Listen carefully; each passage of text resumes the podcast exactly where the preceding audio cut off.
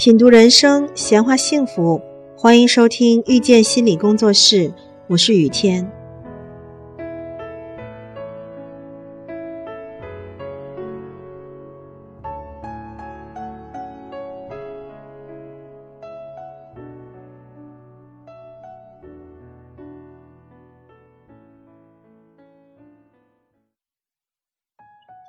我们会发现，新人基本都不会对前辈说不。公司、部队、大学、工厂等等，通常一个新人到来，或多或少都会被那些前辈、老人差遣。一般正常的人在没有熟悉之前，不会拒绝别人，因为这是出于礼貌和尊重。但是有的人却很奇怪，他们心里十分想拒绝，但嘴上却无法拒绝别人。其实，害怕说不的心理是一种以自己主观为蓝本来看别人的心理投射。拒绝别人未必就会伤害到别人，本质上是自己内心受不了被别人拒绝，所以认为别人受不了拒绝而不敢拒绝别人。为什么怕说不？有人说不好意思拒绝别人，有人说我想拒绝但拒绝不了。不管是因为哪一种不想拒绝别人，怕说不的心理原因，主要有以下几个。那么，首先就是被拒创伤了。怕说不的人，在他过去经历和人际环境中，一定存在很多的不许，不许你做这个，不许你做那个。在这种不许的氛围下，人的思维和思想被制约住了，很难会有自主性和创造力的发挥。人的所作所为，无形中被一种势力控制着，总是听到和遭到“你不能这样，你不要那样，你如果不怎样就会怎样的”指引，脑海里充斥了与不相关的内容。为了达到不的要求和避免违反不的惩罚，一个人的个性里会逐渐的形成对不的高度敏感，他不得不服从权威，又厌恶和敌视权威的不许。他心里体验着不也不是，不是也不是的种种焦虑，这是人在文化禁忌影响下害怕被拒绝的原始创伤。人都有依赖性或依赖情节，只是依赖的物件和性质以及程度不同而已。人的依赖性与分离焦虑高度相关，也就是你对某个人或者某个物件过度依赖。必然会伴随有害怕失去的焦虑，害怕说不的心结之二就是人的依赖性和分离焦虑。这份焦虑不仅是指母婴分离的原始焦虑，还指人进入社会化后对仿效者的依赖和分离焦虑。因为在一个人的意识成长当中，是很需要重要关系人物给予他人格方面的精神关注与肯定的。如果他没有获得足够认可，在他心里就会埋下被忽视的自卑，会产生寻求重视的渴望。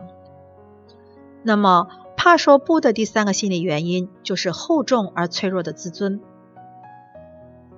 过重的自尊来自东方哲学的熏染，中国的佛儒道家文化是有厚重的耻感内涵的，这个造成了中国人高度重视做人的。礼仪和气节，高度重视人的脸面，这些文化深深影响着一代又一代人的心理和思想。而现代社会仍然很讲究面子工程，可以说“人活一张脸，树活一张皮”是中国人的集体无意识情节。中国文化当中很讲面子，什么是面子呢？就是别人眼中的我。也就是你做任何事情都要顾及面子，做得体面，不能让别人在你背后戳你脊梁骨。你得顾及自己的行为对别人的影响，以及别人对自己的看法。这是文化所形成的人际行为规范，本质上是人的自尊需要。耻感文化形成了束缚内心的枷锁。有些人由于个性懦弱，内心自卑。而在一个讲究面子的文化环境里，很不自由，备受人际焦虑折磨。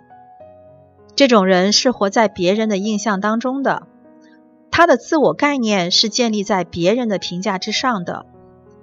这样的个性决定了他在人际交往的时候，会高度关注别人的行为反应，包括别人的需求。